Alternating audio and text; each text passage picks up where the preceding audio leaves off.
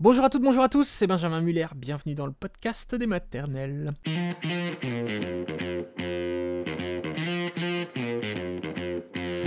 Le podcast des maternelles aujourd'hui, un podcast sur 4 lettres, TDAH, trouble de l'attention avec hyperactivité. Vous allez entendre un témoignage, celui d'Estelle, Estelle qui est maman de 3 enfants TDAH et elle-même TDAH. Donc elle va nous raconter à quoi ressemble la vie avec ce trouble pour elle, pour ses enfants, comment on fait avec, parce que c'est bien le mot, il faut faire avec, et nous serons juste après avec un docteur, un pédopsychiatre, docteur François Pinabel, qui nous donnera des bons conseils et qui nous dira tout ce qu'il y a à savoir sur ce sujet, en particulier pour la prise en charge et le diagnostic des petits TDAH. C'est parti.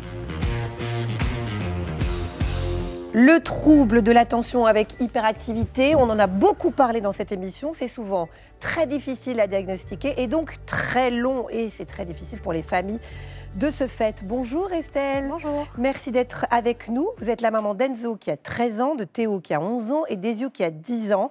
Et dès le plus jeune âge, vous avez remarqué des signes qui vous ont interpellé chez Enzo et Théo. Mais alors, il aura vraiment fallu de longues années d'errance pour faire un diagnostic, c'est rien de le dire. Euh, au fil de ce long parcours, vous-même, vous avez découvert que vous souffriez de ce trouble, ce qui pose évidemment question. On demandera à notre spécialiste tout à l'heure ce qu'il pense de tout ça. Alors on revient en arrière, Estelle. En 2009, vous accouchez d'Enzo. Est-ce que vous pouvez nous raconter quel type d'enfant il était? C'est un enfant qui brassait tout le temps. Il courait partout, il savait pas marcher. Mmh. À un an, il courait. Il était... À un an, il courait partout. Il, courait partout, il savait pas marcher, il s'arrêtait jamais, sauf quand il tombait. Il était toujours sur une petite moto. On achetait les petites motos et dehors, il était dessus. À la maison, pareil. Il savait pas s'arrêter. En fait, jusque-là, vous vous dites, euh, j'ai un enfant, euh, voilà. un enfant qui peu- brasse, c'est normal, c'est un enfant. C'est ça, quoi. On Voilà. préfère ça. On vous dit toujours, bah, tu préférais avoir un enfant, euh, voilà, tout, tout mou. Voilà. Mais quand même, ça, ça vous avait interpellé. L'entrée en maternelle, comment ça Ça a s'est été passé? très compliqué. Il pleurait tout le temps, tous les jours. Sur deux ans, il y a trois fois où il n'a pas dû pleurer le matin quand je le posais. Pendant un mois, il pleurait tous les matins. Impossible de se calmer, toujours avec son doudou dans son coin. Après, il s'est adapté. Mais il y a quand même eu des difficultés.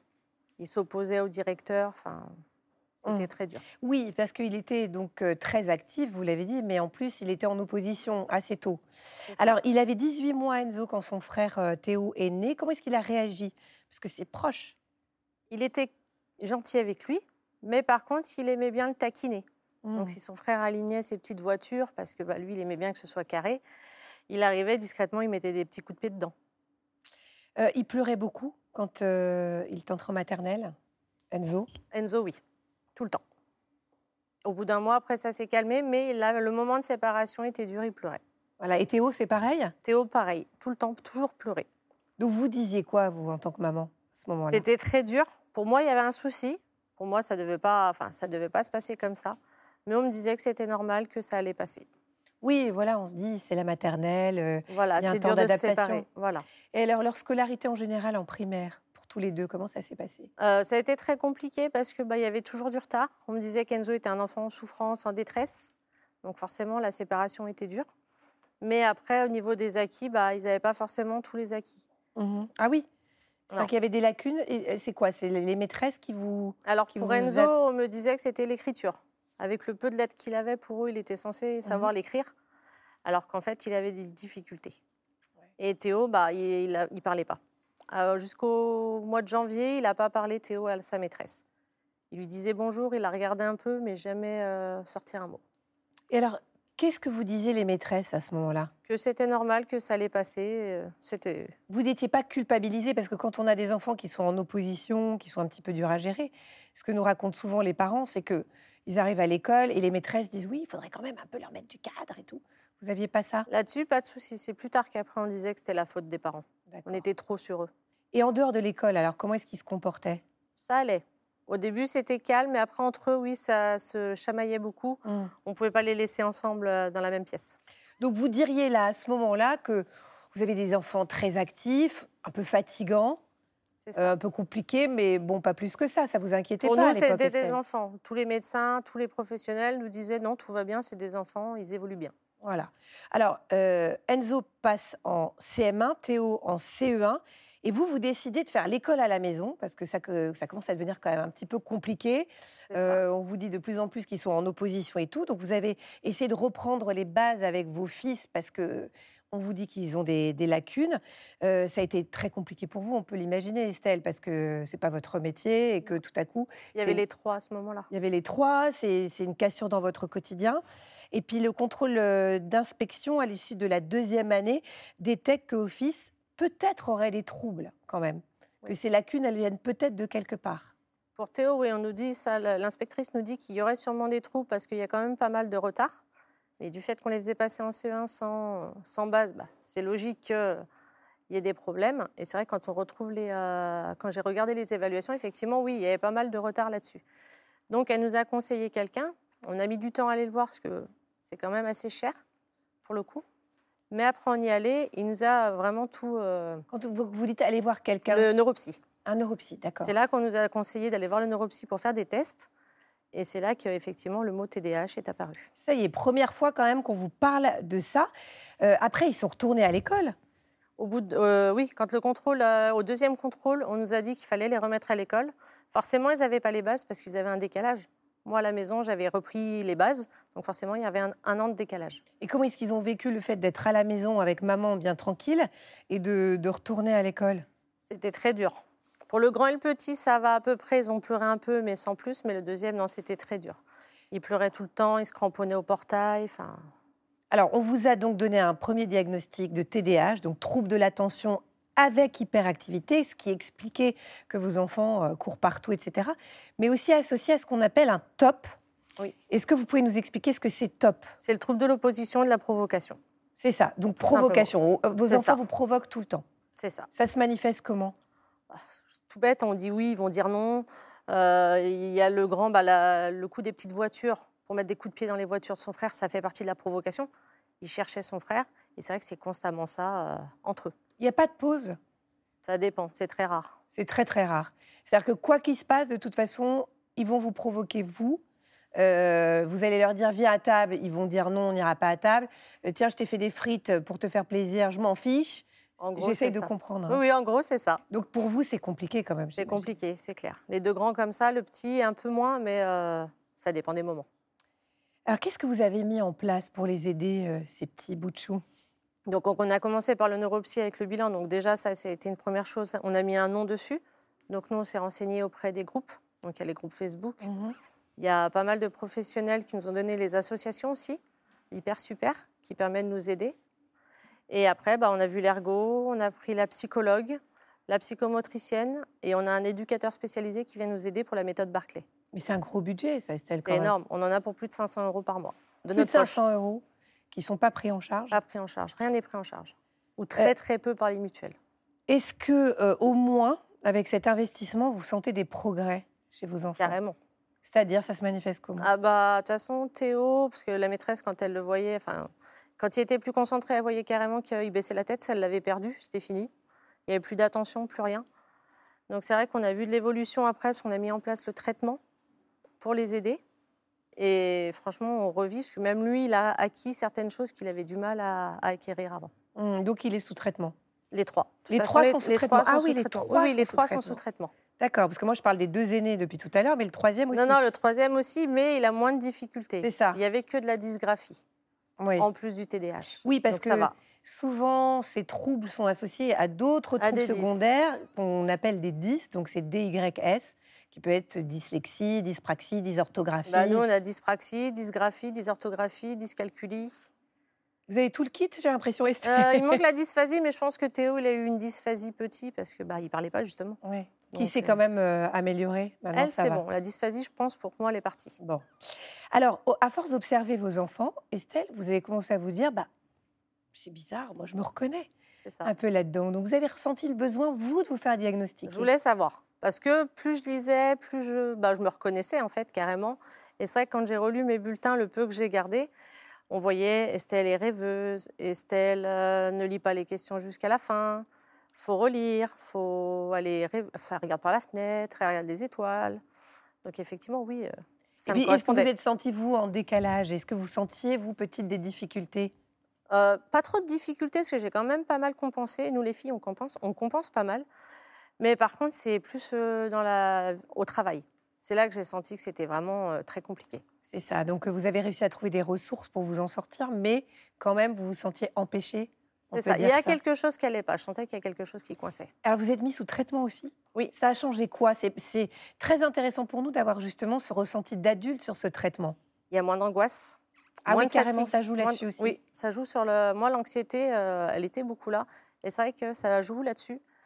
Euh, quand j'ai quelque chose à faire, je me fais une liste. J'arrive plus facilement à faire ma liste. Parce qu'autrement, je partais du salon, j'allais dans la cuisine, j'oubliais carrément ce que je voulais faire. Je voyais autre chose, bah, je faisais cette chose-là.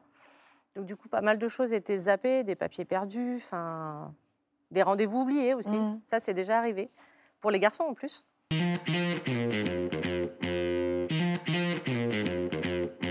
Docteur François Pinabel, vous êtes pédopsychiatre à l'hôpital de la Pitié-Salpêtrière à Paris et aussi en libéral. Merci de revenir à la maison des maternelles parce que votre, votre éclairage est toujours très concret avec des outils qui vraiment peuvent aider les parents. Donc on l'a vu dans le, dans le témoignage d'Estelle, c'est ultra compliqué, c'est un parcours du combattant pour euh, arriver à diagnostiquer ces enfants TDAH. Comment est-ce qu'on peut expliquer ça? Parce qu'on en parle quand même maintenant. Je veux dire, les professionnels de santé sont au fait de ce genre de choses. Ça reste vraiment problématique, d'autant qu'il y a quand même des recommandations de la, Haute Autorité de Santé qui sont sorties en mars 2020, en plein confinement. Donc, effectivement, ça a un petit peu euh, mis dans l'ombre ces recommandations qui ont été vraiment, euh, qui sont une grande avancée, puisqu'on est passé de recommandations dans les troubles du spectre de l'autisme à des recommandations dans les troubles du neurodéveloppement. Donc, en général tous les troubles du neurodéveloppement, le, développement cognitif, le TDAH, les troubles du spectre de l'autisme, les troubles 10, etc. Donc ce sont vraiment des recommandations sur le dépistage précoce, la détection par le médecin de première ligne, avec euh, un dispositif qui s'est mis en place, notamment l'une des problématiques, ce sont les, les moyens financiers. Par exemple, pour avoir des rendez-vous dans les hôpitaux de référence, souvent il y a un, voire une ou deux années d'attente pour avoir un rendez-vous, donc c'est énorme. énorme. Alors qu'on sait des troubles du neurodéveloppement, c'est une question de temps. Parce que le, temps, le temps est compté, puisque pendant ce temps-là, l'enfant n'apprend pas, n'est pas stimulé comme il le, comme il le devrait. Donc on a ce problème, et euh, le, ministère du Handicap a mis en place, avec Claire Compagnon, un dispositif qui s'appelle la PCO, les plateformes de coordination et d'orientation, qui permet de, remplir, de, faire remplir par le médecin de première ligne, pédiatre ou médecin généraliste, un questionnaire de dépistage pour des enfants entre, entre 3 et, avant c'était entre 3 et 6 ans, mais maintenant ça s'est élargi jusqu'à 11 ans pour pouvoir détecter des symptômes évocateurs d'un trouble du neurodéveloppement et pouvoir avoir accès à des bilans euh, neuropsychologiques, psychomoteurs et orthophoniques, sachant que les bilans neuropsychologiques et, euh, et, psychomoteurs ne sont pas remboursés par la sécurité sociale. Et avec les plateformes, cela permet d'avoir une enveloppe. Les professionnels en libéral vont signer une convention avec les PCO pour pouvoir être, être payé directement ah par les PCO. Ça, c'est quand même un grand, un grand une grande avancée. Après, les choses se mettent en place depuis environ un peu plus d'un an, mais c'est encore très peu connu. Donc, le Alors, question aussi, parce que là, on a vu que toute la famille quasiment était touchée. C'est héréditaire, euh, le TDAH ah, C'est pas la première fois que je vous le dis. Regardez les replays. oui, bah, bah, arrêtez de, de, euh, docteur. Le, trouble du déficit de l'attention. Je n'arrête pas de vous le dire, Caron Je vais faire des QCM pour un peu vous faire réviser. Mais le TDAH est le trouble le plus héréditaire parmi les troubles, ah non seulement du neurodéveloppement, mais même les troubles psychopathologiques en général. Mm. L'on sait. On sait qu'effectivement, vous avez un facteur 4 d'avoir un TDAH, un autre, une autre personne qui a un TDAH dans une fratrie ou une famille où il y a déjà un TDAH. Donc c'est extrêmement héréditaire. Alors, Marina vous demande quelles sont les solutions et les traitements proposés pour les enfants et les adultes euh, avec un TDAH. Alors, justement, ce qui est intéressant, c'est un des grands spécialistes qui s'appelle le professeur Barclay, euh, du spécialiste du TDAH, dit toujours, quand il commence ses conférences, quand vous voyez un enfant qui a une suspicion de TDAH, commencez par aller regarder si un des parents ou les deux a un TDAH. Pour quelle raison? Pour une raison fondamentale, c'est qu'effectivement, si l'un des parents a le TDAH, il est important de pouvoir voir si on doit l'aider, si on peut l'aider, parce que certains parents peuvent compenser sans problème. D'autres vont avoir une charge mentale, c'est ce qui est effectivement resté pour Estelle, où euh, on voit bien qu'il y a une accumulation à la fois de la charge mentale dans leur travail, dans leur vie de, de, parents, et en plus, quand vous avez des enfants qui ont un TDAH, qui vont justifier l'orthophonie, la psychomotricité, il y a un débordement monstrueux, donc accompagner le parent qui peut avoir aussi un TDAH et qui souvent ne le sait pas est extrêmement important. Donc il faut pouvoir identifier.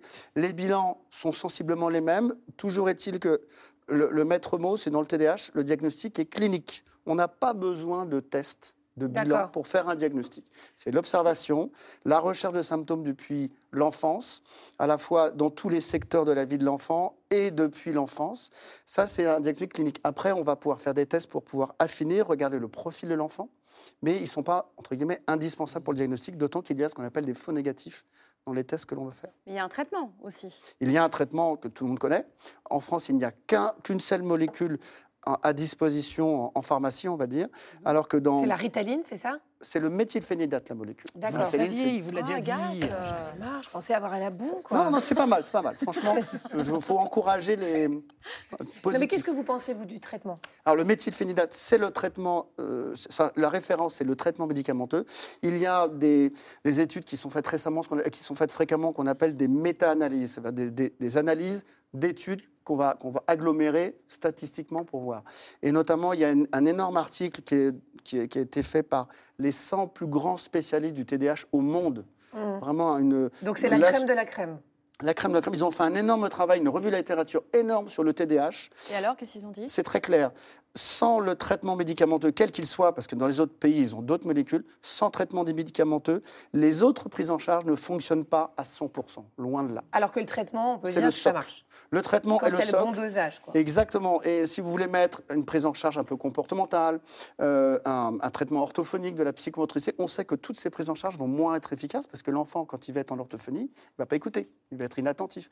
Donc ça va être cotère sur jambe de bois. Euh, Magali dit J'ai deux enfants porteurs de TDA. Pendant ma scolarité, j'étais lente, fatigable, j'oubliais beaucoup de choses et j'agis de, façon impulsive lors des conflits. Est-ce que ce sont des symptômes du TDAH ça, ah, qui n'auraient pas été diagnostiqués? Oui, à distance, comme ça, c'est compliqué pour vous. Et puis surtout, de façon séparée, on peut dire ben, Moi aussi, je peux être TDAH. Mais effectivement, un ensemble de symptômes, c'est comme pour les enfants. On va avoir des critères cliniques, une observation, la vie quotidienne des patients, cette charge mentale, et effectivement, ce serait très en faveur d'un trouble de déficit de l'attention. Il faut savoir que le TDAH touche 5% de la population des enfants entre 0 et 16 ans. 5%, c'est quand même non, non négligeable. Et on sait que chez l'adulte, 2,5% des adultes ont, des, ont un TDAH actif et fonctionnellement gênant. 2,5% de la population générale. C'est dingue. 5% de, de, de, cette population des 0-16 ans en France, vous voyez un peu la, quantité, le, le, nombre de personnes, alors que 2% du reste de la population, c'est énorme. Et en France, on a un retard d'habitude très important, puisque on, reconnaît l'existence d'un TDAH qui pourrait justifier un traitement depuis le 16 juin 2022. Je suis en train de vous dire que depuis le 16 juin 2022, le, le traitement pour le TDAH est remboursé par la sécurité sociale et l'autorisation de mise sur le marché seulement depuis le 16 juin contrairement à tous Donc les ça, autres ça risque de se démocratiser et de, et On espère, c'est vraiment la grande avancée pour toutes ces personnes qui souffrent euh, à la maison et aussi au travail, parce qu'il y a un vrai problème aussi. En médecine du travail, par exemple, les médecins du travail ne sont pas du tout sensibilisés aux troubles du neurodéveloppement.